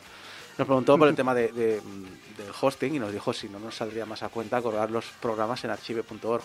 Bueno, pues este es el motivo por el cual no podemos, porque ponemos todo licenciado. Como dice Leon en el chat de YouTube de que estamos emitiendo en directo, ¿se viene Baneito en vivo? ¡Oh! Pues, oye, ¡Nuevas cotas para Game Over! A ver si hay suerte y lo conseguimos, va, es el reto. Lo- yo creo que lo, lo vamos a estar muy cerca si no lo conseguimos, ¿eh? En fin, eh, la verdad es que es muy guay en una emisora de, de radio poder poner la música que te, te- te dé la gana, Sí. porque al final esto es un programa de radio. Luego ya se va a otras plataformas, a otros sitios, ahí sube a plataformas de podcast donde esto no se puede hacer. Exacto. Por lo que sea. Pero aquí se puede, ¿vale? Luego ya, tú ya te, si no, Isaco, ya te, ya te pelearás tú con, con los contents IDs y tal, si te eh, apetece. eh, si YouTube me dice, oye, que no se puede reproducir, pues mala suerte. Pues mala suerte. O haber escuchado el programa en directo, tío. A ver, es que... bueno, a ver, pues ya estamos avanzando que uno de los fuertes más importantes de este juego es la tremendísima banda sonora que se gasta. ¿Vale? Eh, Es un tema heredado, directamente de las películas. En las películas pues, eh, de Marvel ya, bueno, ya tiene ese énfasis ¿no? en la música. Pero bueno, eso ya también es un poquito un tema que hablaremos un poquito más tarde. De hecho, una cosa que hay que reconocer al MCU eh, es eh, que sus películas han conseguido popularizar para el gran público algunos personajes no tan conocidos, de los miles que tienen. Que Marvel tiene en la recámara eh, personajes para aburrir. Eh, y además, no solamente eso, sino que consiguen que eh, algunos de ellos hayan conseguido en- de los más eh, queridos por el, por el público. Eso, sin ir más lejos, me ha pasado con esta, con esta panda de Waltrapas, con los Guardianes de la Galaxia. O sea, con Star-Lord, Gamora, Drax el Destructor, Groot. No tenía ni zorra hasta las películas de James Gunn. Pero ni idea ¿eh? de dónde habían salido toda esta gente. Entonces, claro, eh, creo que conocía un poquito a Rocket, de hecho. Pero porque me hacía gracia, porque era, claro, en español era Mapache Cohete. Y era Sí. como... Pero yo tampoco, yo tenía ni idea de quiénes eran. ni idea de los cómics ni nada. Sé que está, además, se ve que está es así, o sea, que el nombre lo tiene por una canción de los Beatles. Pero realmente, más allá de eso, no, no ni idea, ¿eh? Pero bueno, eh, mis dotes de pitoniso, Gekodamus, eh, ese pitoniso que auguraba el triunfo absoluto, absoluto de la Dreamcast por encima de todas las consolas Sí, sí, en su día. ¿eh? Sí, sí, bueno, Fantástico. tenía un, tenía un futuro, nunca mejor dicho, Vamos. como pitoniso. Pues en mis dotes eh, de, de adivino, pues pensaba que yo que sé, que nadie iría a ver una película de un grupo, pues eso, de, de- que nadie conocía, de, de un, no sé, un argumento totalmente oscuro del espacio. eh, bueno, pues me pensaba que nadie iría a ver algo, pero hay una, hay, o sea, esta película, pero hay un consenso general de que son las dos películas que de momento llevan de, de los Guardianes de la Galaxia, que son de lo mejorcito que ha hecho el cine de Marvel, incluso del entretenimiento en general. Igual, evidentemente, hay, que- habrá que no le guste, pero digamos que hay ese y- consenso, y ¿no? dentro de Marvel también hay muchas, pero también pasó un poco con, con la tercera de, de Thor, Ujú. eh, Rock, and, Rock and Thunder, ¿era? No, Rock and Thunder es la que viene ahora, tú dices Ragnarok. Ragnarok. Pero Ragnarok tiene mucho hater, ¿eh? Ya, bueno, también tiene la segunda de Guardianes, pero... Eh, Sí. Pero no sí que es cierto que en el momento que han dicho, oye, colorines y diversión, colorines y diversión. Y ha- han Pues, es lo conseguido es, ¿eh? un, un corazoncito en el público muy grande. Y además es con lo menos que, y- que le pega mucho con esta banda sonora y con ese tipo de eh, rollito canalla que tiene, que, tiene, que tiene el juego. Y realmente es, es- es eso. La primera duda que podemos resolver en todo esto es que si te gustan las películas, Hmm. entonces el videojuego te va a gustar muchísimo. Porque es que eh, clava muy bien el, el, Rollito. el- el rollito. Si, y, a ver, si lo puedes jugar bien, porque, bueno, a ver, luego, luego comentaré que el port para PC, eh, bueno, deja mucho que desear. Pero, eh, como digo, lo comentaré luego. Solo os digo una cosa, a ver, para que veáis un poquito el rollito. ¿En qué otro juego puedes reventar a un boss?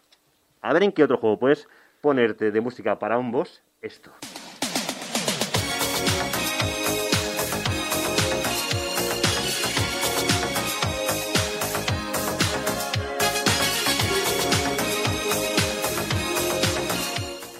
Game Over en la que está de la ola, roleando en 2022. Se acaba de ricrolear a todos. Bueno, es que es lo que hace el juego. El juego, te met- el juego tiene un rickroll que en realidad es eh, una cosa que tú puedes poner cuando te dé la gana. O sea, hay unas mecánicas que ahora comentaré también que permiten pues meter ahí algunas canciones. eh, la banda sonora es muy muy variada. Di- di, Saco, Jesús Ramos dice en el chat, fantástico, el éxito de los guardianes ha sido porque nadie ha podido decir, no es como en los cómics, porque, nadie los ha leído. Claro que sí, a eso me refiero. No, Jesús Ramos lo, lo clava, lo clava realmente, porque es eso. Por cierto, también había Ahora, ahora van a salir los fans de, de los cómics de Guardia de la Galaxia y me van a, a rajar vivo, pero bueno. Lo sabes, porque siempre, siempre los hay. o sea, Sí, sí, sí. Pero bueno, es la, la- la fantasía de, de- de Internet, tío. y saco. Siempre hay el true fan que no ha sabido ver venir y, y ya está ahora mismo ya Y los que no ven los chistes también, ¿eh? sí, sí, sí. Pero bueno, tenemos el rollito canalla, tenemos Rick, Rick Astley de fondo, que por cierto, Rick Astley participa en la promoción del juego. ¡Oh, hay, fantástico! Hay un documental maravilloso de cómo se hizo y en una de las partes sale Rick Astley y todo el equipo con él haciéndose fotos y haciendo el, el baile del vídeo. ¿Sabes? Es- es- si os gustan ver los, los making of y los eh, detrás de las cámaras, de cómo se hacen las cosas, el de Guardianes de la Galaxia también es muy bueno. Y sale Rick Astley. Eh, bueno, ¿qué tenemos? Pues protagonistas que, eh, para empezar, no aguantan ni 5 segundos callados. Mm, Sin hablarse entre ellos, sin, soltar- sin soltarse un montón de pullas. En serio, no se callan ni debajo del agua. O sea, no te vas a sentir solo en este juego, porque todo el rato los 5 se están soltando pullas. Todos, todos. La banda sonora, pues es eso, banda sonora del copón, un estilazo que ya quisieran muchas obras y bueno, tenemos un, un envoltorio que es bastante presentable, ¿no? Pero ¿cómo se juega esto? Porque al final estoy comentando que esto tiene mucho estilo y tal, pero ¿cómo se juega esta, esta cosa? Eh, bueno, pues resulta que nos encontramos ante una aventura de acción, es 100% lineal, pasillera 100% para un jugador. Esto es una, esto es una experiencia... ¿Cuánto tiempo, antes. ¿Cuánto tiempo sin oír eso, eh? Es que es lo que, es lo que te estoy diciendo. o Es sea, más, ¿cuánto tiempo sin oír eso de forma positiva? Porque... Correcto. Es que además, es que además es una cosa que a mí me, apete- a mí me apetecía. O sea, realmente me apetece un juego que si- simplemente es un pasillo gigante. O sea, es no tiene- esto no tiene más, nada más que ir del punto A al punto B en todo momento, ¿vale? En todos los escenarios. Mientras por el camino nos van a atacar eh, enemigos, nos van a atacar criaturas, eh, no nos vamos a perder, no vamos a tener ningún puzzle que nos complique demasiado el avance, porque son puzzles sencillitos. Es un juego para disfrutar y molarse acción directa y simplemente es eh, y es un triple A porque realmente tú ves que ahí o sea técnicamente es, es muy potente o sea gráficamente es alucinante Eh, a nivel audiovisual o sea, se nota que, es- el nivel de producción es muy alto o sea es nivel de triple A y sin embargo eso es un juego que es eh, fases cerradas se van con- que se van concatenando en las que ir avanzando mientras suceden cosas. Que parecerán una chorrada, pero ya te digo, es algo que yo tenía muchas ganas de volver a ver.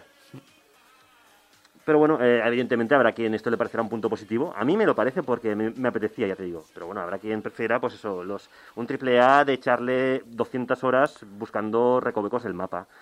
Que también, eh, evidentemente... Daylight, Daylight 2. Ahí tienes Dylan 2, que estará ahí a puntito también de salir.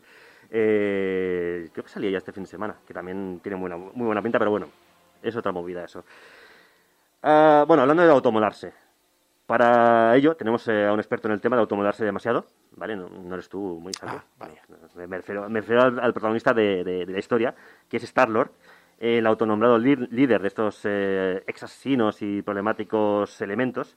Que a ver, eh, lo que tiene Star-Lord es que es el personaje, el único personaje que es- vas a manejar directamente. Porque, eh, que es una cosa que a mí me sorprendió. Yo pensaba que, que en un momento, o sea, que en cualquier momento, pues eh, podíamos elegir eh, a cuál personaje llevar. Sí, es que el trailer engaña. Yo pensaba El que en engaña. diferentes momentos de la historia llevarías a diferentes personajes. Pues solo manejas a Peter Quill, Star-Lord. Eh, pero tiene cierta lógica, o bueno, más que cierta lógica, lo han intentado darle lógica por como decisión de diseño de los creadores, ya que según ellos, pues todo el peso narrativo del título se mueve en torno a él, para que nos sintamos como si realmente fuéramos el Star-Lord que mantiene unido al grupo, que toma decisiones, que les da órdenes en la batalla, porque lo que haces es darles órdenes en la batalla, y puedes combinar combos con ellos y tal. O sea, básicamente es un rollo más, eh, sí, disparas, esquivas, pero tiene un elemento estratégico de decirles que hagan cosas. O sea, que hagan ciertas habilidades, que interactúen con el escenario. Eh, y aparte tomar decisiones que sabes que probablemente van a cabrear a unos por querer contentar a otros. Y eso pues es un problema, eh, cuidado. Es un juego que tiene deci- decisiones a lo Deus Ex, que aquí se nota un poquito el, eh, la herencia de, de ellos mismos. Eh, han trasladado el tema de las decisiones y son decisiones que cambian la trama sustancialmente. Porque pueden pasar cosas eh, de varias maneras diferentes. Entonces, no son decisiones que cambian el final, por ejemplo, aunque hay un final alternativo, pero bueno, es otra, otra movida, si haces según qué cosas o no las haces, ¿vale? Es decir, son, hay decisiones que sí importan en la trama, pero lo único que va a pasar es que vayas a ir por un lado o por otro. O sea, no es nada definitivo, ni mucho menos, no, no va de eso. Y normalmente son decisiones que suelen tener que ver eso, entre elegir entre unos miembros o otros del grupo, lo que piensan y tal. Pero bueno, está guay porque le da, le da cierta rejugabilidad a la historia que, que es más, va más allá de la, de la simple curiosidad. Y eso está muy, eso está muy bien. Y bueno, es importante mencionar que la historia se desarrolla en un universo completamente nuevo, creado para la ocasión, para que no se pongan los true fans tampoco nerviosos, ¿vale? O sea, no tiene nada que ver ni con el universo de los cómics, ni con el de las pelis, ni con el de otros videojuegos. O sea, por ejemplo, no está tampoco en el universo de, de Marvel Avengers, ¿vale? Eso sí, los personajes y la trama están desarrollados como si el dedo divino de Jim Starlin los hubiera tocado. Porque hay tantos guiños a eventos de cómics Marvels, eh, eh, cósmicos. Hay algunos actores muy interesantes participando en, la trama, que ya quisiera el, el universo cinematográfico contar con ellos ya, en la función. La historia es un crescendo, eh, bueno, es un crescendo que, que empieza de la manera más chorra que te puedes imaginar, con los guardianes metiéndose eh, en un follón, para variar. Eh, básicamente, infiltración en un territorio prohibido por el Cuerpo Nova, que es la policía espacial. Dos puntos, sale mal. Entonces, bueno, pues lo acabamos con una multa. Hay que pagar esa multa en el plazo de tres días y si no nos quedaremos eh, sin la nave, porque nos la van a embarcar. La- nos embarcan la Milano, que es la, la na- la nave de los eh, guardianes. La historia, os digo, empieza muy lenta, pero termina por complicarse mucho más. La cosa acaba convirtiéndose en una space opera eh, de luces, colores octarinos, explosiones cósmicas. Y juro que no me tomaron nada extraño ¿eh? mientras jugaba este juego, ni, ni tampoco durante la redacción de este análisis, ya te lo, te lo puedo asegurar.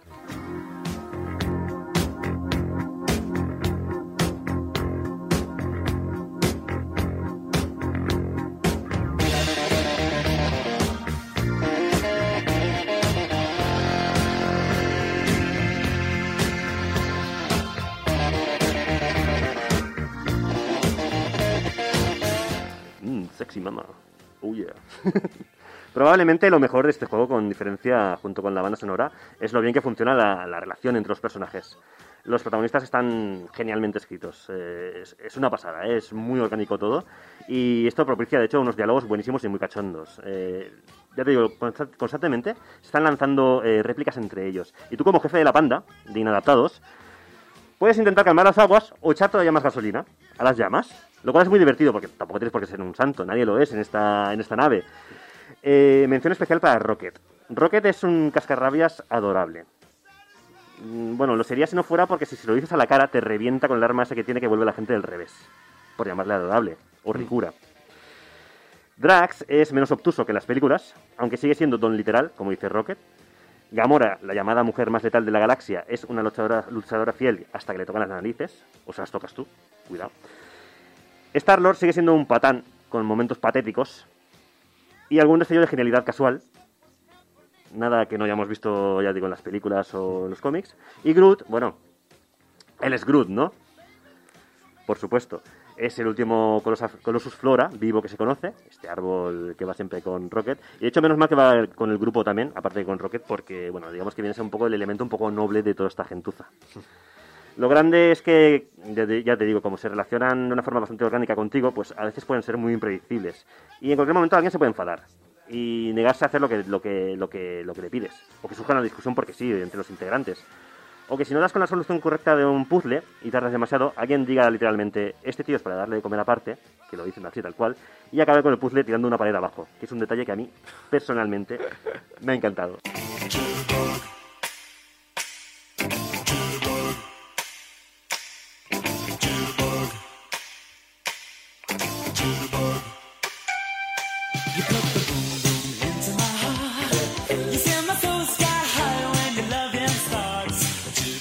Sentido del humor. Con algunas conversaciones que, es que me he reído tanto que es que no podía durante un buen rato dejar de reírme. Eh, el doblaje es tremendo. O sea, y la localización es, eh, al castellano es buenísimo. Los mejores doblajes que yo he escuchado. Son, cin- es cinema- cinematográfico 100%. Porque además repiten los actores de las películas, los actores de voz. Menos Star-Lord. Y es un poco el, el que chirría por eso. Porque no es el mismo actor de voz que las películas. Que el que hace de, de Chris Pratt. Pero es que está bien, te acabas acostumbrando a él, pero es que los demás son sea, Drax y sobre todo Rocket, Rocket es una pasada, ¿eh? Además, ya te digo, como tiene un trabajo de localización impecable, te puede dar- darse el caso de que, por ejemplo, Rocket te dé sus 10. Te doy mis dieces. Te, te da, tus- te da los 10, ¿sabes? Por algo que a él le parece que has hecho bien. O sea, tiene, mm, tiene cosas que te vas a reír mucho porque no te los ves venir y es muy, es muy chorra. Eh, Peter Quill, por ejemplo, habla de cosas de la Tierra, que solamente entiende él, como en las películas. Y, por ejemplo, habla de que las cantantes Pat Bena- Benatar y Joan Jett son, las- son diosas en la Tierra, por ejemplo. Es- tiene un montón de detalles que, bueno, que realmente se nota que hay mucho cariño, mucho mimo detrás de, de- de, bueno, pues de, de la creación de este, de este juego y de los personajes. Eh, habréis notado que no he hablado apenas del combate, porque que es que ya te digo, todo lo, lo que es la narrativa y el, y el guion eh, lo opaca un poquito. Pero bueno, ahí está el, el combate. No es muy complicado. Vamos a morir, de hecho, mucho al principio mientras le pillamos el truco. Pero bueno, básicamente somos Star-Lord, Star- Star-Lord, Star-Lerdo, como diría Rocket. Eh, nos dedicamos a disparar, esquivar eh, las balas enemigas, eh, damos órdenes a nuestros aliados y ellos usan sus habilidades eh, o por su cuenta o le, le decimos que lo hagan. Hay una barra de aturdimiento para dejar noqueados a los rivales que si la llevamos al máximo pues le hacemos más daño a los enemigos. Que esto parece bastante sacado de muy al estilo del Final Fantasy VII Remake. Y bueno, está también la posibilidad de cambiar el tipo de munición elemental de las pistolas para aprovechar debilidades de los enemigos. Nada que no hayamos visto antes y que no sea de otros RPGs, por ejemplo. Pero bueno, el momento más importante de- o más interesante del combate es el tema de poder hacer piña, que es eh, hay una combinación de botones que puedes cargar mientras vas combatiendo que te permite crear una especie de tiempo muerto donde reúnes a los cinco integrantes y eh, bueno, tú como Quill les lanzas un, un discurso motivador que puede salir mal o puede salir bien. Ese detalle me parece fantástico. Decir, "Ch, ch, que sepa todo el mundo que vamos a hablar. Exacto, no, no, y todos se juntan en torno a ti, ¿vale? Eh, rollo eh, momento rugby, momento eh, fútbol americano, y si lo haces bien, pues todo el mundo recibe un bufo de daño. Si lo haces mal, pues solamente lo recibes tú. O sea, dentro de lo malo, pues dices, mira, por lo menos lo recibes, lo recibes tú y, y aparte de esto, pues tienes la posibilidad de utilizar cualquier habilidad sin tiempos de recargas y, bueno, es una mecánica que te puede dar la vuelta al combate si está muy complicado. Y bueno, en definitiva, yo creo que mm, podemos ya ir comentando un poquito, pues que eh, la grandeza de- del juego es que, un poco lo que comentábamos antes, pues se, limita a divertir y entretener sin grandes alardes. Y eso lo hace de forma estupenda, este juego, la verdad. Eh, pero tiene cosas malas y hay que comentarlas. eh, muy malas, de hecho. El juego está alargado como un chicle de forma muy artificial. Un juego así debería durar pues unas 5 o 8 horas menos de lo que, de lo que dura. Según How Long to Beat, este juego te lo, te lo acabas entre 19 y 24 horas. Me está diciendo juego- que- que- me está diciendo que debería durar mm, casi la mitad. Yo creo que sí, debería durar unas 15 horas. Para que fuera perfecto. Porque claro, que repite mapeados. A veces la, parece, la historia parece que tenga que avanzar y toma un desvío totalmente de relleno. Está plagado de bugs, además que es el tema de los bugs. Es eh, el por la PC es una basura. Así de claro, ¿eh? O sea, y si tienes una tarjeta de la familia 900 de Nvidia, buena suerte. Porque hay una versión de los drivers que te permitirá jugar el juego a más de 12 FPS. Es de junio del año pasado, meses antes del lanzamiento del juego. Pero solamente funciona con esa versión. El juego, además es que da pena porque es muy bonito visualmente y tiene algunas postales espaciales de fondo de pantalla brutales. En el apartado gráfico y las animaciones, pues los personajes lucen estupendamente, pero es que es, increíble lo fácil que se rompe con, glitches y bugs. O sea, te puedes quedar dentro de una roca atrapado o incluso del cadáver de un enemigo. Es muy, muy raro. Eh, seguramente en, en consola se disfruta mejor, pero como no lo sé, no, me han comentado que también tiene bugs, pero no estoy. Como no lo sé, eso lo dejo ya para la gente que lo juega en consola.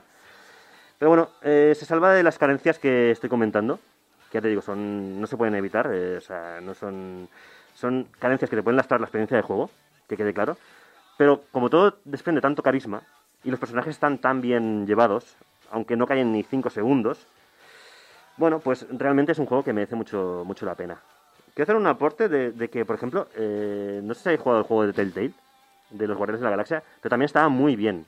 También es un juego con su propio universo, pero no sé, por lo que sea, eh, es un grupo que a nivel lúdico ha cuajado, tanto en las películas como en los eh, videojuegos. Principalmente porque también cada uno que lo ha cogido les han dejado dar to- total libertad creativa, por lo que estoy viendo. Sí, sí. y no ceñirse dentro de la maquinaria de Disney de tiene que ser una pieza más dentro de este universo que tengas que ver y comprar y pagar para entenderlo. Pues sí. Además es que, que dices, ¿el juego podría haber sido mejor? Pues evidentemente, sin duda, eh, porque podría haber salido mejor. Pero bueno, si tenéis cariño por los personajes, lo que estamos comentando, es- se presta a ello. El estilo de las películas Marvel de los Guardianes y, y no sois Carlos Bollero, Importante. dadle una oportunidad, porque vais a pasar un rato muy ameno salvando, salvando la, la, la galaxia, supongo, no sé. En todo caso, nuestra valoración es la siguiente.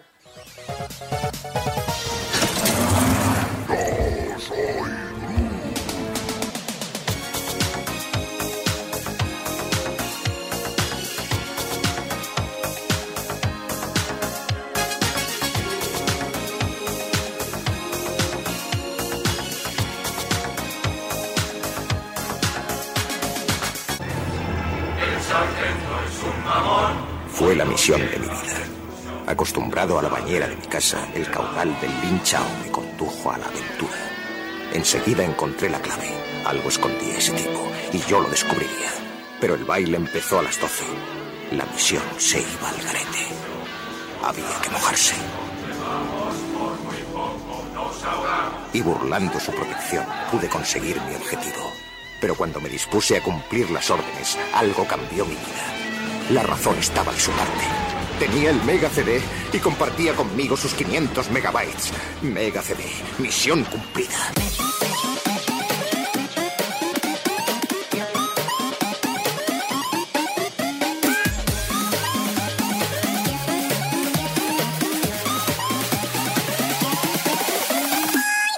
Japón, ese país que nos horrori- horroriza y al mismo tiempo nos hace sentir mejor persona. Hemos comenzado con una cuña del anuncio de Mega CD o, bueno, más que anuncio, que lo veríamos poco en la- pocos en la tele, lo veríamos mucho más en los VHS de Sega. Del 93. Si lo recuerdas, quinta Sí, sí. dosis. Eh, pues lo dicho, eh, este anuncio va un poquito relacionado con la primera de las noticias que he recogido para sección de Japón, más bien especializada y dedicada a videojuegos esta ocasión. Sega ha vuelto a un C, pero no un Oh. CD, sino un PC. Es decir, Sega ha construido el PC más rápido del mundo y lo ha sorteado entre sus seguidores de Twitter de Sega Japón. Bueno, el PC y un bundle, creo que de Steam, por lo que he podido ver en el Twitter de, Japo- de Sega Japón, de 23 juegos de Sega y Atlus. Bueno, bien, Bueno, ¿no? Está Persona, Yakuza, bla, bla, bla, bla. Está un, un, un, un pack interesante de juegos chulos de Sega. Pero lo más importante es este PC que ha construido Sega, que afirma ser el PC más rápido del mundo. Pero será un PC de la NASA, ¿no? Ahí de la hostia con Bueno, todos te- los tengo aquí, la, tengo aquí la configuración, ¿Sí? si la quieres saber. Dale, es dale. un PC que ha construido junto con ASRock y Intel, y la placa, bueno, el Intel un poquito más discutible a lo mejor, porque aparte de aparte de rápido también es un es un calefactor, por lo que tengo entendido. Eh, la placa madre es una ASRock Z690 ITX AX e incluye 32 GB de memoria RAM. Y la CPU es un i9 12900K, es decir, Bueno. top de la gama, última generación, eh, ahí desbloqueado, si no recuerdo mal, los casos los desbloqueados. Eh, y le acompaña una gráfica ASRock Radeon RX 6900 XT de 16 GB y un disco duro de estado sólido, suponemos NVMe, porque si no no tendría sentido, de 2 terabytes. Hombre, yo lo veo guay, Sí. pero tanto como para llamarlo el ordenador más rápido del mundo. Esa es la duda. ¿Es el ordenador más rápido del mundo? Hombre, es yo- más, Yo creo que no, ¿no? ¿cómo Sega puede asegurarse de que este es y será el ordenador más rápido del mundo? Ah, espérate, que está bajo notario y todo esto. O sea, está. No, hombre, al contrario no, pero está grabado en vídeo para demostrar que es el ordenador más rápido del mundo. ah, me está empezando a dar miedo la cosa. Exacto. Básicamente, este es el PC más rápido del mundo porque le han incorporado ruedas y un motor y se puede, y, con- y se puede controlar remotamente. ¡Lo sabía!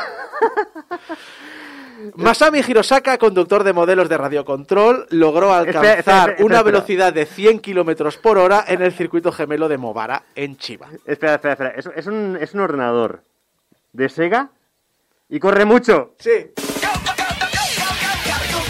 Cada vez que lo enciendes, suena esto de arranque de Windows. ¿Qué? ¿Qué? ¿Quiere un ordenador rápido, señor Cine? me veía venir el giro, eh, también te lo digo. Me veía venir el giro de. Digo, ya verás que va a ser rápido por otro motivo y no. Sí, sí, no. Digo, yo estaba pensando en. por que cómo yo- computas. Yo, Exacto. te lo juro, estaba pensando, lo, lo van a tirar de lo alto de un edificio. y Van a decir, pues esto por la, por la gravedad, por no- 9,8, pues eh, así de rápido es. Lo que pasa es que claro, sería igual de rápido, s- tires lo que tires, ahora que lo pienso. No sé. En fin, cosas que uno piensa. Que por cierto, Colegas, menuda pasada. Se gasta que se sale. Por la cuneta. Ah, da que lo tiras, eh. literalmente, ahora sí. Se ¿Os acordáis cuando decíamos Sega hasta que se sale por la cuneta? Pues ahora, la- Ahora lo puedo hacer. Aquí, aquí vendría mucho eh, que también los juegos los hace Sega, Initial D. Ah, sí. Gas, gas, gas. De. Pero ¿para qué quieres un ordenador que corra físicamente? O sea, para que se desplace rápido. O sea, yo es que, yo es que soy pobre, no tengo patinete, pero entonces me- el ordenador me ha costado una pasta, pues ya lo aprovecho. Pues dos por uno. ¿Ah? Claro. Se sube el ordenador, venga, es- que me voy. Es, es- es- no, es- no- tengo respuestas para el señor Cine, no tengo respuestas. caído, se ha caído Además, el ¿qué le pones? En vez de, Se- en se- vez de agua refrigerante, que le pones gasolina? Es marketing, básicamente. Bueno, sí, técnicamente sí, porque Claro, si tiene un motor claro. de RC, pues tiene que llevar... además, ¿qué, qué consume? ¿Gasoil? ¿Consume...?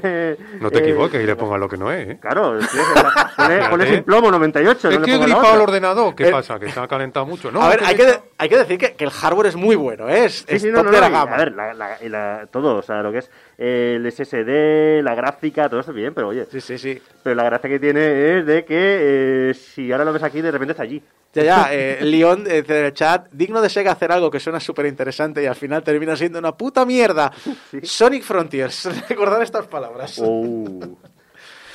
En el último Japón, eh, os hablamos de la Video Game General Election, donde más de 50.000 personas eligieron los 100 mejores juegos de la historia para TV Asahi.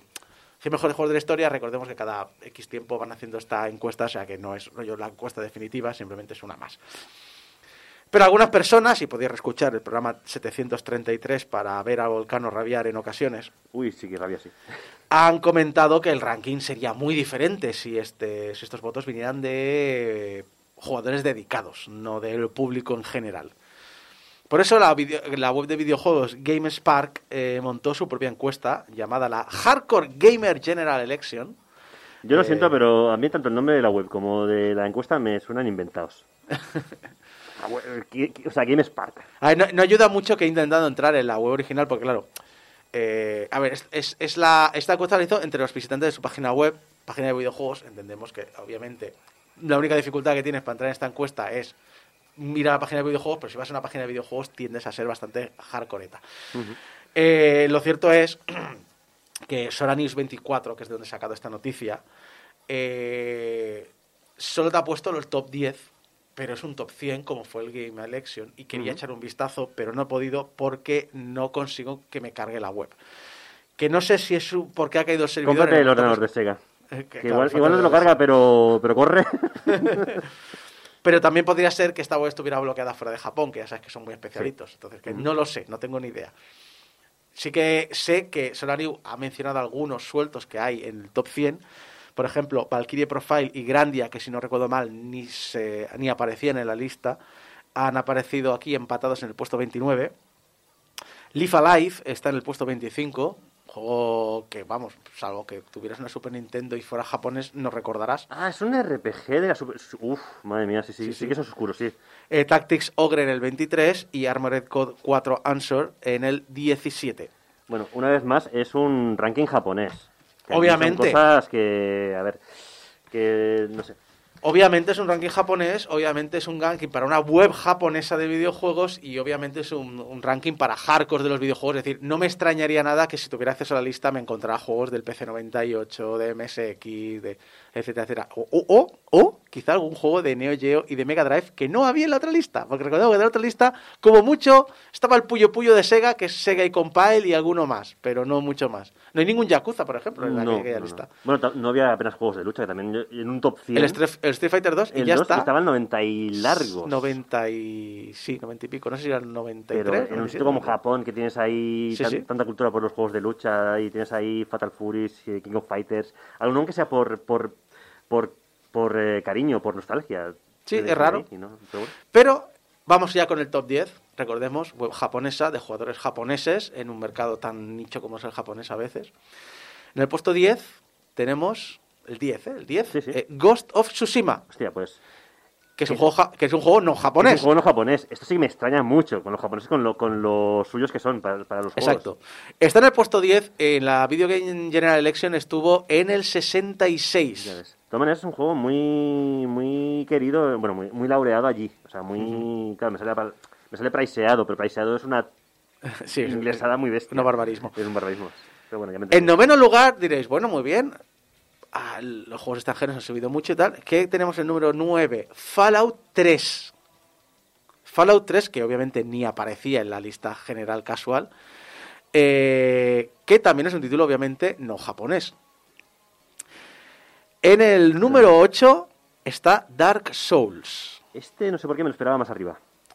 Dark Souls no apareció tampoco en la lista general, pero obviamente es el primer juego japonés de este top 10. Juego que, bueno, pues ya sabéis yo que yo no... Bueno, es un juego para amantes del masoquismo absoluto, con lo cual me extraña que no te guste, pero bueno. no tengo- porque no tengo tiempo para jugar. ¿eh? ¿Puedo hablar de videojuegos o puedo jugar a videojuegos? Las dos cosas a la vez no. Mm. Dicen en el chat, ¿el 3? ¿No el New Vegas? ¿What the fuck? Sí, sí, el 3, el 3. El 3 está mejor valorado, en general. No te digo yo que New Vegas para el jugador clásico de los Fallout les puede interesar más, pero recordemos, es Japón. Yo no sé qué relevancia tuvo Fallout 1 y 2 en Japón. El Fallout 3 eh, fue para muchos el primer Fallout y además revolucionó, eh, revolucionó mucho el tema de... Bueno, bueno, fue- revolucionó. fue el Fue un impulsor de, 3D. Ujú. de muchas cosas del rol occidental. Sí. Eh, entonces, obviamente, es interesante. Y acordémonos que cuando salió New Vegas eh, lo llamaban... eh, Bueno, New Vegas salió New roto, porque- rotísimo, Sí, o sea, sí. no. Mientras que en el puesto 8 está Dark Souls, en el puesto 7 está Dark Souls 3. Mira, Que este sí que estaba en la Video Game General General Election en el 39, está bastante alto. Otro título japonés en la lista. El número 6 tampoco es de extrañar porque está siendo extremadamente muy querido, tanto y ta- ta- con tanto fanatismo que están limitando las altas nuevas porque los servidores no dan de sí, que es Final Fantasy XIV. Sí, sí, no, no, lo que está, lo que está arrasando este Final Fantasy XIV, 14. no está escrito, sí, sí, 14, pero es que además 14, eh, pero este, es- este se puede jugar en, bueno, es multiplayer, se puede jugar con, Sí, sí. con amigos y tal. Luego nos y- quejamos de las películas, hay 14 juegos. ¿no? Y Ay, no, 15. no, no, y Y van, 15. por- ya- van ya por el 16. Es que los A no hacen la original. Ya, ya. es como lo que dicen, no, es que la secuela, nunca hubo una secuela buena. Los cojones. Hombre, entre 14, alguno de estos era bueno, Bueno, ¿no? depende, Pues- depende a quien le preguntes también. Es un juego muy querido tanto por los hardcores, que lo han puesto en el sexto puesto, como para el público más casual, que lo pusieron en el 47 y obviamente es un título japonés. Bueno, todos los japoneses que puede ser un MMO, porque seguro que también en muchas partes. Y Bueno, empiezas, y empezamos a mirar Fantasy- motores y, módulos y eh, dónde están los servidores. Es un poco general, pero bueno. En quinto lugar, este me ha sorprendido un montón. The Witcher 3, Wild Hunt, que obviamente no estuvo en la General Election. No, Título no. que no es japonés, pero es que no, no... Bueno, de hecho, ni americano, es, es- es europeo. Es, polaco. Es polaco. Para, para más señas, es del este. Es decir, es un título que me ha extrañado muchísimo que haya gustado tanto en Japón. Sí que tiene una parte que puedo entender porque, al igual que a nosotros, durante muchísimo tiempo nos fascinó Bueno, todo lo sí. ninja, japonés, oriental y Exacto. demás. Todo lo que es, eh, poco co- lo que pasa con los Dark Souls, ¿no? Todo lo que es la fantasía eh, medieval europea les, Les moló un montón. No hay más que ver, eh, bueno, eh, el anuncio del Dragon Quest aquel del sueño de los Sí. eh, Es que de artes marciales. Es que nos- ese fue muy famoso, pero muchos más anuncios de Dragon Quest se han grabado en España. O sea, ese saltó por algún motivo, pero No, pero la cantidad de RPGs japoneses que hay. De toda la, de toda la vida y que seguirán habiendo basados en la en lo que, lo que son mitos eh, medievales europeos. y, y a E veces incluso, incluso, algunos tienen mapas de que son de Europa directamente, por sí, o incluso temas de España en el sentido de recordemos Costa del Sol en, En Final Fantasy en VII. Final Fantasy 9, Nueve. Bueno, el mapa de Europa al revés, que es el mapa de Drakengard, por ejemplo.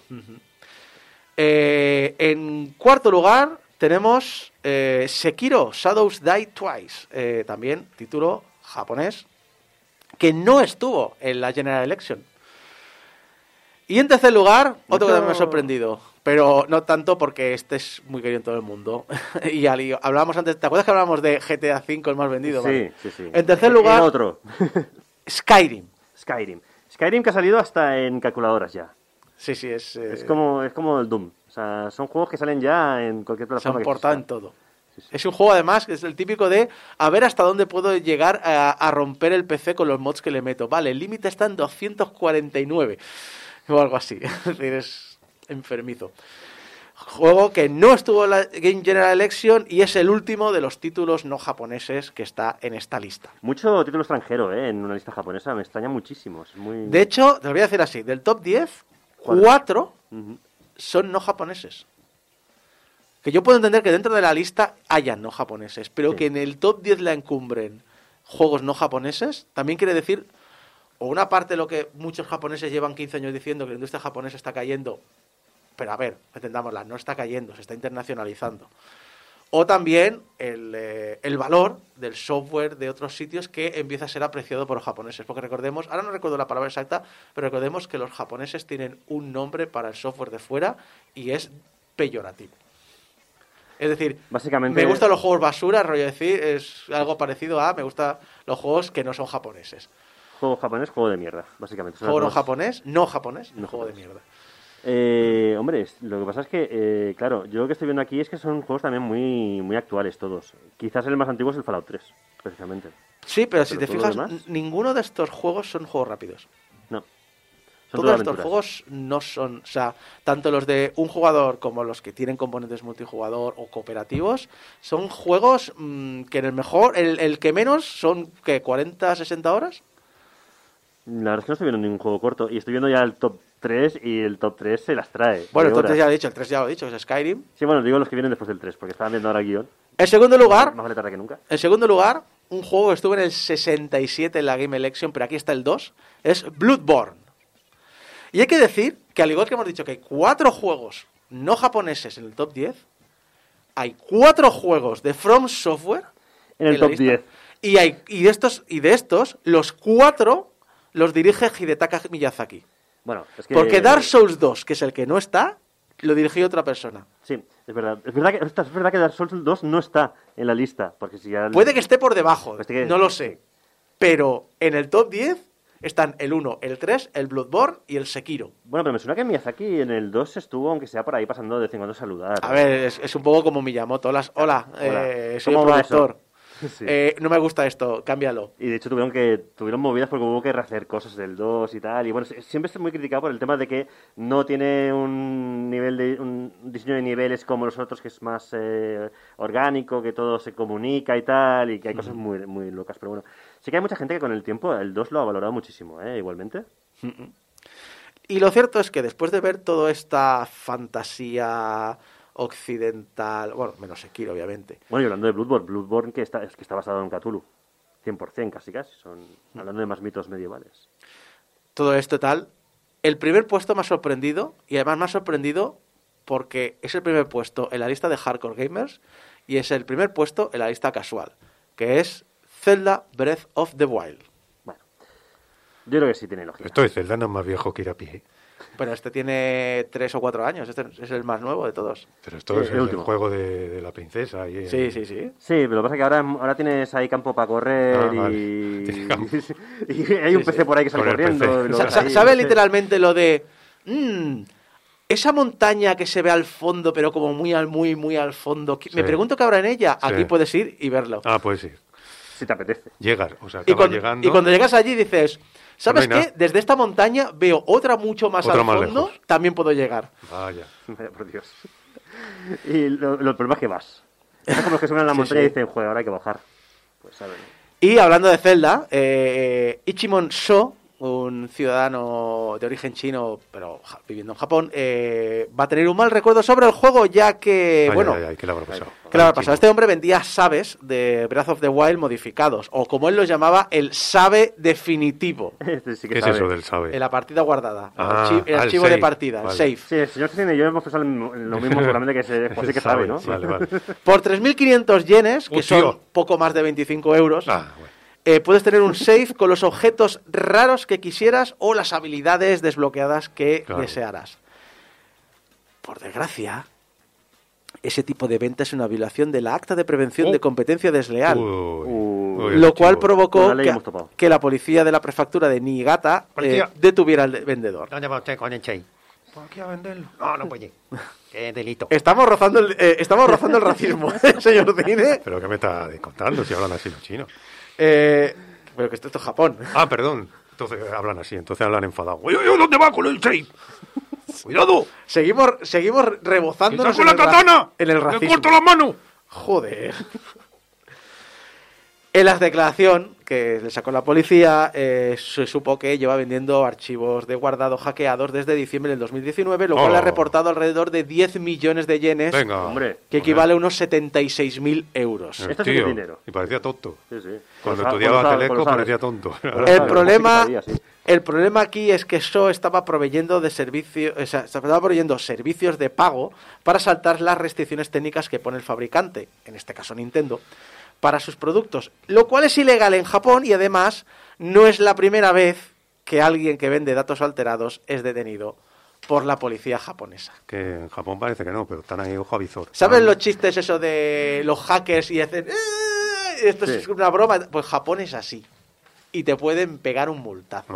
Ay. Así que Ay. mucho cuidado con Japón, ese país que nos horroriza y al mismo tiempo nos hace sentir mejor persona.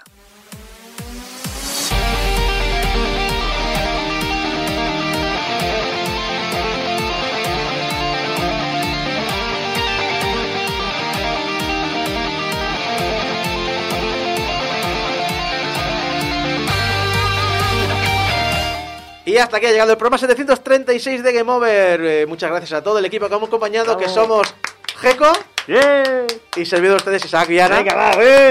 ¡Bravo! Muchas gracias también a Jonás, que nos ha venido a ver desde Valencia. Y es un oyente veterano de hace 12 o 13 años como mínimo. Y el señor Cine que se ha pasado por aquí para eh, cancelarnos, básicamente. Viendo las redes sociales, un par de comentarios. José Antonio Delgado Aberral, Alber- Albarreal, perdón, comenta, tras 15 años y más de 700 programas escuchando Game Over, al fin y saco leo un comentario mío en el anterior vídeo.